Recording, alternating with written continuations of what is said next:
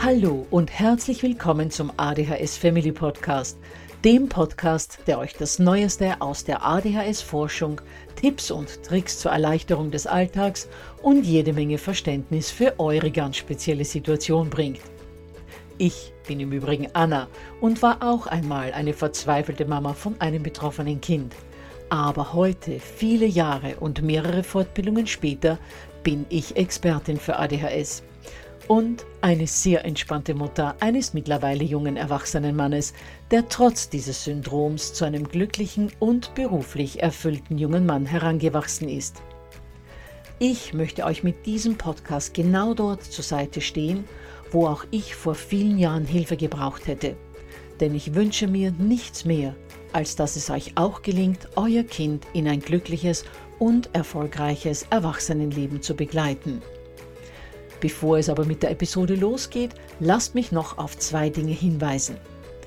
Punkt 1. Ich spreche in meinem Podcast immer nur von ADHS, weil das in der Fachwelt so üblich ist. Gemeint ist damit aber auch immer die verträumte Variante der ADS. Und Punkt 2. Die Werbungen, die im ADHS Family Podcast geschaltet werden, dienen der Finanzierung von Projekten, die der gesamten ADHS-Community zugutekommen – denn sie werden für die Produktion von Erklärvideos für Kinder oder für das familiäre Umfeld, für die Informationsweitergabe an Pädagogen, Diagnostiker und Ärzte sowie für spezielle ADHS-Projekte herangezogen. Mehr Informationen dazu findet ihr am Beginn von Podcast 128 bzw. in dem YouTube-Video, zu dem ich in den Shownotes verlinke.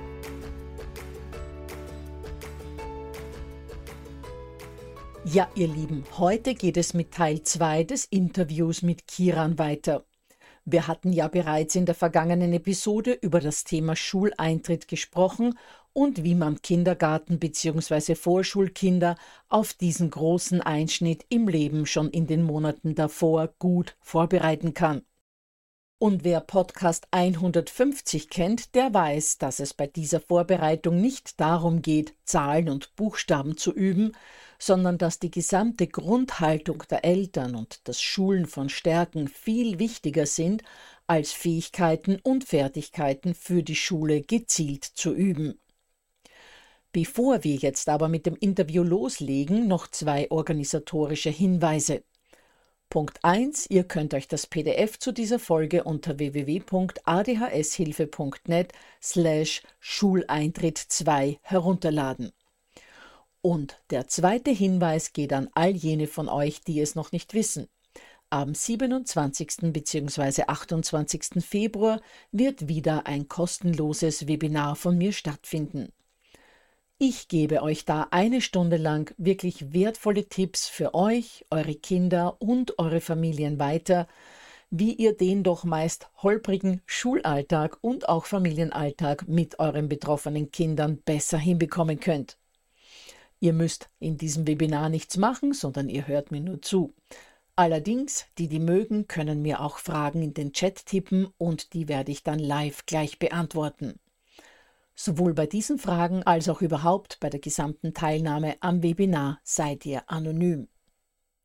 Ihr braucht im Übrigen auch keine besonderen technischen Kenntnisse, denn nachdem ihr euch angemeldet habt, bekommt ihr einen Teilnahmelink zugesandt und ein paar Minuten bevor das Webinar startet, klickt ihr den einfach und wartet, bis es losgeht.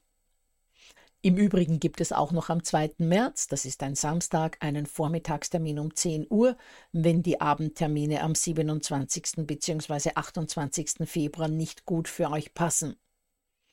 Die genauen Termine seht ihr unter www.adhshilfe.net slash Webinar und dort könnt ihr euch dann für den Termin anmelden, der am idealsten für euch ist. Ich würde mich jedenfalls freuen, wenn ihr mit dabei wärt. So, dann kann es jetzt endlich losgehen. Wir hatten ja in Teil 1 an der Stelle im Interview gestoppt, an der ich Kiran gefragt hatte, was sie Eltern rät, wenn das Kind bereits Wochen oder Monate vor Schuleintritt erklärt, es möchte dort nicht hingehen. Hören wir nun, was Kiran zu dieser Frage zu sagen hat. Also wenn es es jetzt sagt, mit etwas Abstand, würde ich tatsächlich locker lassen. Meine Erfahrung ist oft, dass wenn Eltern eher unsicher sind, dann wollen sie ständig mit dem Kind drüber sprechen und wollen, dann will doch endlich und es wird doch toll und das machen wir. Also, dass wir in dieser ganzen Vorschulbereitung etwas feinfühlig sind aufs Kind. Manche Kinder haben total viel Lust, da total viel vorher zu sprechen. Und manche Kinder wollen nicht ständig drüber sprechen. Und dass wir uns ans Kind anpassen. Und wenn das Kind nicht so möchte, wir können kurze, kleine Gespräche führen. Vor was hast du denn vielleicht Sorge? Weißt du was, ich traue es dir zu. Finde ein ganz schönes Ritual, wenn man irgendwie so sechs Wochen vorher zum Beispiel einen Sonnenblumensamen einpflanzt und sieht, es wächst und es kommt und die Freude kann auch kommen. Aber es ist auch okay, nicht so die Riesenfreude zu haben, aber tatsächlich das Thema nicht so groß zu machen und selber eher die Zuversicht zu gewinnen. Man kann noch Bilderbücher rumliegen haben, da muss man nicht so selber aktiv ständig sozusagen dem Kind ein bisschen auf die Pelle rücken. Es gibt nette Bücher rund um die Einschulung, wo das Kind sich ein bisschen damit befassen kann und eben so ein bisschen gucken, woran hängt es eigentlich. Also ich kann so ein bisschen aus dem Nähkästchen auch plaudern. Unser erstes Kind hat auch lange gesagt, es will nicht, es will auf gar keinen Fall in die Schule. Und irgendwann konnten wir ein kurzes Gespräch führen und dann meinte das Kind, das Kind weiß nicht ganz genau, ob beim P der Bogen nach vorne oder nach hinten kommt. Deswegen wollte das Kind eben nicht in die Schule. Also manchmal ist es total spannend. Und mein Kopfkino ging ganz schön groß, warum dieses Kind nicht in die Schule möchte. Und als wir dann diesen Punkt hatten und ich ihm einfach sagen konnte, weißt du was, es ist total egal, in welche Richtung. Die Schule ist zum Lernen da. Du musst das vorher nicht wissen. Du kannst mich fragen, du kannst die Lehrerin fragen. Und es ist überhaupt kein Problem, wenn man nicht weiß, ob beim P der Bogen nach vorne oder hinten geht. Genau dafür geht man in die Schule. Das war dann am Ende ein ganz kleiner Punkt, aber vorher in meinem Kopf war der Punkt ziemlich groß, dass mein Kind nicht zur Schule wollte. Noch ein kleiner Punkt, was man machen kann, oft ist ja Unsicherheit auch so dahinter. Also man kann, keine Ahnung, bei uns war das Schwimmbad in der Nähe von der Grundschule. Dann sind wir öfters zum Schwimmbad gefahren und haben mal gewunken, guck mal, da sind nette Kinder auf dem Schulhof. Also man kann so, so kleine Schritte Richtung Annäherung machen, dass das nicht dieses ganz große Unbekannte ist, sondern ein bisschen Nähe und Sicherheit schaffen. Du hast uns einen ganz wichtigen Punkt angesprochen, Kiran, der mir gar nicht eingefallen wäre, aber danke, dass du es jetzt erwähnt hast. Es gibt ja auch drei Podcasts zum Thema Übergänge und der dritte in dieser Podcast-Reihe, ich habe jetzt leider die Nummer nicht parat, werde aber in den Shownotes dazu verlinken, da ist ein großes Thema das Thema Schulwechsel, beziehungsweise natürlich auch der Beginn der Schule, weil wenn ich eingeschult werde, wechsle ich ja vom Kindergarten in die Schule und da können sich Eltern auch noch mal ganz viele Tipps rausholen, unter anderem zum Beispiel, was du jetzt gesagt hast, dass man sich das schon mal vorher so ein bisschen ansieht, um dem Kind eben die Angst zu nehmen. Ja, Kiran, wenn ich ein ADHS-Kind habe, dann wissen wir ja, dass Kinder mit ADHS sich relativ schwer mit dem Trennen, vor allem mit dem Trennen von der Mama tun. Wenn ich jetzt so ein Kind habe, das hier besondere Trennungsängste hat, das vielleicht im Kindergarten ganz gut noch hingekriegt hat, aber jetzt kommt da eben die Schule. Wie kann ich da mein Kind vorbereiten? Also erstmal möchte ich sagen, dass oft fühlen sich Eltern, wo das Kind sich nicht so trennen mag, total einsam. Und man entsteht so ein Gefühl, alle Kinder trennen sich und es ist nur für mich Thema. Ich kann sagen, ich bin ja lange, lange im Thema und Business drin sozusagen. Und sagen wir mal, durchschnittlich pro Klasse sind das zwei bis drei Kinder, die da mehr Zeit brauchen als die anderen. Und wenn wir das hochrechnen auf alle Klassen jetzt in Österreich und Deutschland, möchte ich erstmal sagen, man ist überhaupt nicht alleine damit. Manchen Kindern gelingt dieser Übergang schnell. Es ist eine große Herausforderung. Auch da wieder eben nicht zu viel Angst, nicht zu viel Druck davor. Jetzt in der Vorschulzeit können wir gucken, eben auch eher über die Stärken. Also wo hat das Kind Lust, mal eine selbstwirksame Erfahrung zu machen. Man hat Lust, irgendwie zum Bäcker zu gehen. Bleiben wir vom Bäcker stehen, erst geht das Kind da alleine. Also, dass es aus der Freude wir das Kind an einigen Stellen bestärken können, selbstwirksam zu sein. Es kann auch sein, wenn es irgendwie Lust hat, in der Küche was zu machen, einen Kuchen zu verpanschen oder so. Also diese Selbstwirksamkeit.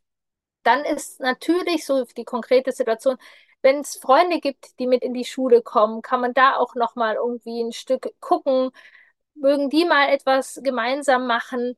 auch da kann ich aus der praktischen Erfahrung sagen, unser letztes Kind, was eingeschult worden ist, das war eigentlich in der Trennung relativ unkompliziert. Es hat dann aber in den letzten Wochen vor der Einschulung plötzlich ist es nicht mehr bei den Freunden geblieben. So. Und dieses letzte halbe Jahr, da passiert unglaublich viel Veränderung und da ist einfach viel. Und das Beste war, das einfach sozusagen anzunehmen, dass es da so Wellen gab. Das Kind hat sich ein paar Wochen nicht getrennt. Ich fand es nervig. Ich habe es trotzdem begleitet. Und bei der Einschulung ging das total problemlos. Und wenn wir wirklich das Gefühl haben, ähm, hey, das ist wirklich ein Riesending für unser Kind. Ich habe auch schon Familien begleitet, die dann Kontakt zur Lehrkraft aufgenommen haben. Und manche Lehrkräfte waren so bereit und haben irgendwie vorher schon mal sich irgendwie zehn Minuten auf dem Pausenhof getroffen mit dem Kind und konnten da schon mal einen Kontakt aufbauen. Also seid offen und ich mag für Übergänge und Trennung eben sehr gerne so die Brücke. Es braucht auf der Seite, wo ich bin, die Sicherheit. Ich gebe meinem Kind Vertrauen, ich traue es dir zu. Manchmal helfen auch so Übergangsrituale, wie ich mal mir ein Herzchen auf und ich mal dir ein Herzchen auf und wir sind immer verbunden. Und dann ist sozusagen wirklich dieses Ermutigen, man geht über die Brücke drüber, dieser Bogen, der ist vielleicht manchmal ein bisschen wackelig, ich traue es dir zu. Und ja, manchmal hat man Kribbeln, ein bisschen Sorge in der Hand. Und dann gibt es aber auch wieder eine Sicherheit, also Bindung zu der Lehrkraft oder zu einem Kind aufzubauen. Es ist auch entscheidend, wie wir zum Beispiel zu Hause über die Lehrkraft sprechen können. Man kann irgendwie, guck mal, das ist Frau Schmidt und dann können wir schon in Ferien oder so zugewandt von Frau Schmidt sprechen. Solche Sachen, also dass es da auch wieder Bindung bekommt und vor allem auch wiederum Vorbereitung, diese Kontaktpunkte knüpfen. Also das ist natürlich überhaupt das Beste, wenn die Lehrkraft sich vielleicht bereit erklärt, mit dem Kind vorher schon ein paar Minuten am Pausenhof zu sprechen oder bei einem kurzen Treffen, das außertourlich stattfindet für Kinder, wo das mit dem Trennen wirklich eine große Sache ist. Und das ist möglich. Also da mag ich die Eltern auch ermutigen. Ich habe oft Eltern, auch, ich habe Angst oder was denken die davon. Ich erlebe es oft, wenn wir zugewandt sind. Also das finde ich tatsächlich auch etwas, gerade von ADHS-Kindern, dass wir als Eltern uns gut darauf vorbereiten, ein gutes Miteinander, ein zugewandtes Miteinander mit den Lehrkräften aufzubauen, dass das ein ganz wichtiger Baustein ist für eine gelingende Grundschulzeit. Ganz genau. Und da kann ich auch nur die Eltern wirklich ermutigen. Lehrkräfte sind oft viel eher bereit, so ich sag mal, die eine oder andere Extrawurst zu braten, wenn Eltern sich ihnen anvertrauen und mitteilen, als man das eigentlich denken würde. Seid also mutig, sagt den Lehrkräften Bescheid, was auch immer die äh, Baustelle des Kindes sein mag, und dann kann man sich von dort eben weiterhangeln. Ja. Was mich zum nächsten Punkt bringt, Kiran, Diagnostik. Wenn ich ein Kind mit ADHS habe oder es sehr stark vermute, du und ich wissen, dass es ratsam ist, das noch vor der Schulzeit anzugehen, weil ganz einfach ohne Diagnose keine Therapie möglich ist. Aber der große Punkt ist ja erstens mal natürlich die Wartezeiten, die einfach ja. ewig sind. Da kann ich den Eltern nur raten, ruft immer wieder an an den Diagnostikstellen, versucht es bei mehreren, fahrt lieber einmal ein bisschen weiter, um einen näher liegenden Termin zu bekommen.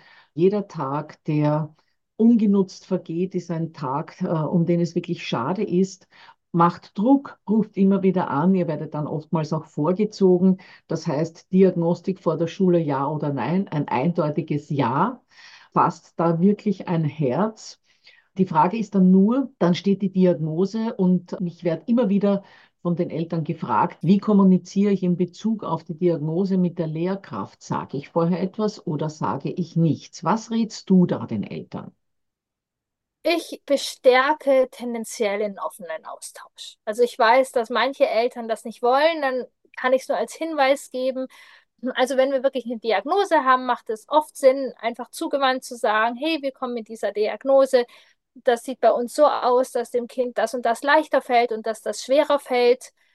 Zu Hause ist es bei uns total hilfreich, zum Beispiel mit dem Stillsitzen. Unser Kind kann zu Hause viel besser stillsitzen, wenn es was in der Hand hat zum Fummeln.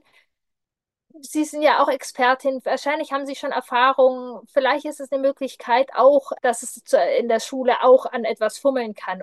Aus meiner Erfahrung im, im Gut, dass wir uns auf Augenhöhe sozusagen ein gutes Team bilden mit den Lehrkräften und einen offenen Austausch angehen und mit der Grundhaltung, die Lehrkraft möchte ja auch das Beste für unser Kind. Manchmal haben wir vielleicht unterschiedliche Strategien, aber am allerschönsten ist, wenn sozusagen ein Dreiergespann entsteht, Kind, Lehrkraft und wir. Und dieses Dreiergespann arbeitet Hand in Hand und dafür gehört ein offener Austausch dazu durch die Grundschulzeit. Und wenn jetzt keine Diagnose da ist, kann man ja einfach auch Verhaltensweisen beschreiben. Wir haben festgestellt, für unser Kind ist das oder das oder ich oft ist in, bei mir im Kontext, dass Kinder sehr schnell reizüberflutet sind oder dann auch sehr wild werden, wenn es zu wild ist oder so. Und da kann man auch in einen offenen Austausch gehen. Das ist genau das, wozu ich äh, Eltern, die sich nicht sicher sind, ob sie die Diagnose der Lehrkraft überhaupt mitteilen soll, das ist genau das, was ich den Eltern dann äh, eben rate, wenn sie so ein bisschen Bauchweh haben, der Lehrkraft über die vier Buchstaben oder drei Buchstaben im Fall vom ADS, wenn sie Bauchweh haben, es der Lehrkraft mitzuteilen, dann rate ich eigentlich immer dazu, zunächst mal die größten Baustellen anzusprechen, zu sagen, wo das Kind eben Probleme hat, zu sagen natürlich auch, wo das Kind Stärken hat und vor allem, was zu Hause schon geholfen hat, um diese Probleme zu überwinden. Und Lehrkräfte, die über ADHS Bescheid wissen, die sagen dann eh oft, naja, haben Sie vielleicht schon mal an ADHS gedacht und dann kann man sich von dort eben weiterhangeln. Ja, Kiran, jetzt ist es ja so, dass man als Mama oder Papa eines von ADHS betroffenen Kindes oftmals selbst betroffen ist und oftmals selbst eine Schulzeit hinter sich hat, die einfach nicht schön war. Und wenn man jetzt selber so eine belastete Schulzeit hatte, hat man natürlich oft mal die Angst, dass es dem Kind genauso ergehen wird. Was kann ich in dem Fall dann als Mama oder Papa tun? Ich glaube, das, was du schon ansprichst, sozusagen, ist ein erster großer Schritt, dass uns es bewusst ist. Dass ein Teil unserer Sorgen und unserer Bedenken einfach auch aufgrund unserer Schulzeit da ist. Und ich, ich habe gerne das Bild, wir haben oft unseren eigenen Schulrucksack. Und dass wir eben nicht unbewusst unseren Schulrucksack dem Kind übergeben. Und dass wir das manchmal einfach bewusst haben, ja, für mich war das schlimm damals so und so. Das muss aber nicht heißen, dass es für mein Kind schlimm ist. Dass wir da gedanklich immer wieder einen Stopp machen. Und was auch einfach ein großer Unterschied ist, die meisten in unserer Elterngeneration waren ja undiagnostiziert und unverstanden und standen da alleine da.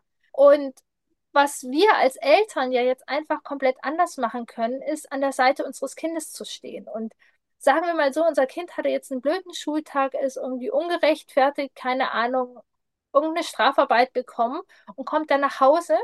Und wenn wir dann zu Hause auch noch dastehen und sagen, musst du und ständig und bist du denn bescheuert und weißt was ich was, oder ob wir zu Hause dastehen können und sagen, es tut mir leid, dass es heute doof gelaufen ist. Komm erstmal in meinen Arm. Also ich, ich möchte Eltern sagen, die da sehr Angst haben, auch, wir haben eine große Wirkungsmöglichkeit. Wie wir unsere Kinder begleiten, ist total wichtig und da können wir einen Unterschied machen. Und dass, wenn es eben wirklich ganz doll unsere Bedenken sozusagen sind, dass wir mutig sind und in unseren Rucksack gucken, um das nicht dem Kind weiterzugeben. Oder was ich auch oft erlebe, wenn Eltern halt selber mit ganz viel Druck und eben die, die, die Scham um Fehler, dass das dann ans Kind übergeben wird. Also dass Eltern dann zu Hause bei den Hausaufgaben da sitzen und die ganz große Wut aufsteigt, wenn das Kind irgendwie einen Buchstaben nicht versteht. Und dass man da wirklich nochmal irgendwie so einen Cut auch macht und guckt, hey Mensch, das ist mein Druck und den will ich aber nicht bewusst ans Kind weitergeben.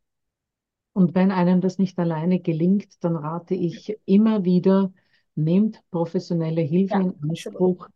geht zu einem guten Psychotherapeuten, der die kleinen Teufel aus der Kindheit austreibt und sich mal die Baustellen anschaut, die man aus der eigenen Kindheit mitbringt und die einem dann oft am wertschätzenden Umgang mit dem Kind hindern. Ja gut, Kiran, dann noch die abschließende Frage welche Schule zum Kind gut passt. Äh, manche Eltern stellen sich also so eine private Montessori-Schule oder Waldorfschule vor. Andere Eltern sagen wieder, nee, nee, nee, ich denke, mein Kind ist besser in einer gut strukturierten Regelschule aufgehoben. Was sind da so deine Erfahrungen? Total bunt. Total bunt. meine ganz persönliche Mama-Erfahrung ist, ich hatte tatsächlich am Anfang sehr große Bedenken vor der Regelschule, die Stadtteilschule und bin sehr, sehr positiv überrascht worden. Und das erlebe ich tatsächlich im Alltag auch sehr häufig in meinen Beratungen, dass die sozusagen stinknormale Grundschule ums Eck, wo vielleicht das Kind sogar auf dem Hinweg laufen kann und die Bewegung haben kann, die es ja gut tun, eine super Möglichkeit sein kann. Also ich habe auf jeden Fall nicht das Geheimrezept, nehmt unbedingt private Montessori-Schule Waldorf XY, dann wird es überhaupt keine Probleme geben. Ganz im Gegenteil, manches ADHS-Kind ist auf der Waldorfschule völlig falsch. Gerade bei Waldorf finde ich, muss man auch als Eltern einfach gucken, passt das Konzept zu uns oder passt es eben überhaupt nicht zu unserer Haltung. Genau, kein Geheimrezept, offen sein und ja, wirklich ein Ticken mehr, dass die Grundschule ums Eck äh, eine gute Möglichkeit sein kann. Genauso wie du sehe ich das auch. Es kommt einerseits natürlich schon auch auf die Schulform an, aber nicht jede Schulform passt für jedes Kind mit ADHS. Ja. Und wovon ich immer sage, dass es am allermeisten abhängt, ist die Lehrkraft, auf die das Kind dort trifft. Und das kann in einer Regelgrundschule genauso gut laufen wie in einer Montessori-Schule oder aber auch umgekehrt. Und an der Stelle verweise ich vielleicht auf meinen Podcast 88, wo es ums Thema Schulwahl geht. Vielleicht kann sich da der eine oder andere auch noch was rausholen. Ja, und was, was ich gerne nochmal mitgebe, ist, also als ich mein erstes Kind eingeschult habe, hatte ich so gedacht, ich muss jetzt die Entscheidung für die nächsten zwölf Jahre treffen. Und diese Entscheidung war sehr schwer in meinem Rucksack. Ein Schulwechsel ist kein Beinbruch. Wir können nur die Entscheidung treffen, die wir jetzt für den Augenblick, die für die beste halten. Und wenn wir merken, das passt nicht, dann ist es kein Beinbruch, in eine Schule zu wechseln. Macht die Entscheidung, die jetzt passt, die vielleicht auch noch für morgen passt, ähm, aber wie euer Kind in acht Jahren ist und welche Schulform es dafür braucht, das kann und muss man jetzt im Heute nicht entscheiden. Ein ganz wichtiger abschließender Satz, Kiran, weil das ist richtig. Viele Eltern haben dann Angst, naja, aber wenn ich jetzt die Schule wechsle, wenn ich jetzt die Klasse wechsle, dann verliert mein Kind Freunde. Die Freunde, die werden wiedergefunden. Das ist natürlich ein Einschnitt, aber das ist meistens das geringere Übel und man kann die Kinder da auch wirklich gut begleiten, dann wieder neue Freunde zu finden. Gut, liebe Kiran, gibt es noch irgendetwas, das du unseren Eltern abschließend noch mitgeben möchtest zu unserem heutigen Thema? Ja, ein Herzensanliegen, ich glaube, das schimmerte immer wieder durch. Die Freude darf auch Platz haben. Wir haben manchmal mit unseren ADHS-Kindern auch Sorgen, das darf auch sein, die möchte ich nicht wegreden, aber dass wir diesen Hinblick auf Schule immer mal wieder auch zugewandt und mutmachend eher in unserem Alltag ansprechen. Nicht so Sätze, ja, dann ist aber Schule und dann musst du das und das oder äh, wenn du in die Schule kommst, dann geht das und das nicht mehr, sondern dass wir Zutrauen haben, dass dieses Projekt Schule gut gehen kann. Und die Herausforderungen, ja, die kommen werden, die wuppen wir gemeinsam. Genau, und dass das immer wieder und immer wieder über die Monate vor dem Schulstart hinweg an das Kind kommuniziert wird, mit vielen kleinen Dingen, die wir ja immer wieder dem Kind bewusst oder unbewusst rückmelden. Ja, Kiran, dann bedanke ich mich ganz herzlich für die Zeit, die du unseren Hörern und Hörerinnen wieder geschenkt hast und bin sicher, wir werden einander im ADHS Family Podcast wieder treffen. Ja, ich danke dir sehr, dass wir gemeinsam hier für dieses wichtige Thema Mut gemacht haben. Gut, ihr Lieben, es ist euch bestimmt aufgefallen, dass, egal welchen Punkt zum Schuleintritt in das Schulleben wir besprochen haben, die Antworten darauf immer wieder auf dasselbe hinausgelaufen sind.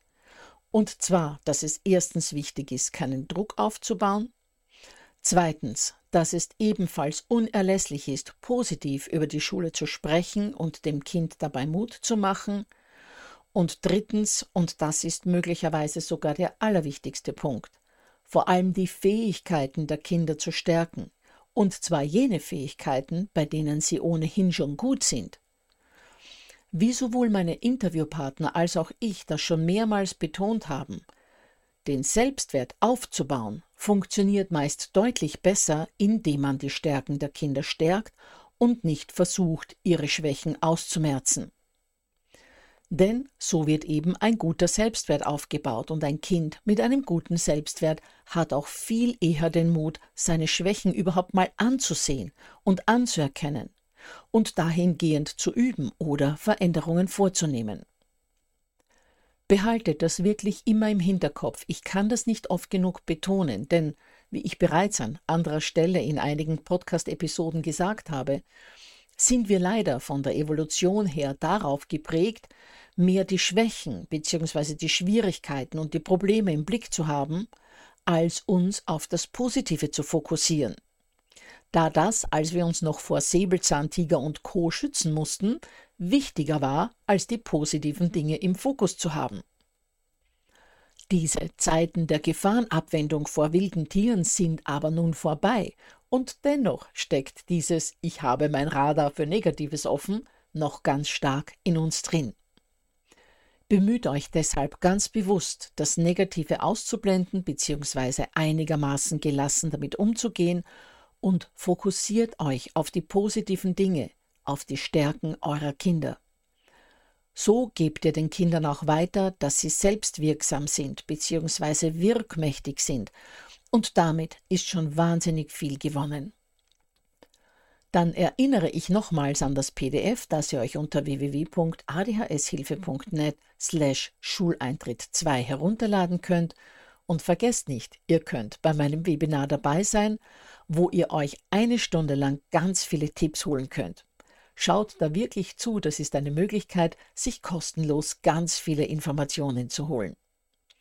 Anmelden könnt ihr euch wie gesagt unter www.adhshilfe.net slash Webinar Gut, ihr Lieben, dann hoffe ich, dass ihr euch aus diesen zwei Episoden viel Wertvolles rausholen konntet und würde mich freuen, wenn ihr auch nächste Woche wieder mit dabei wärt.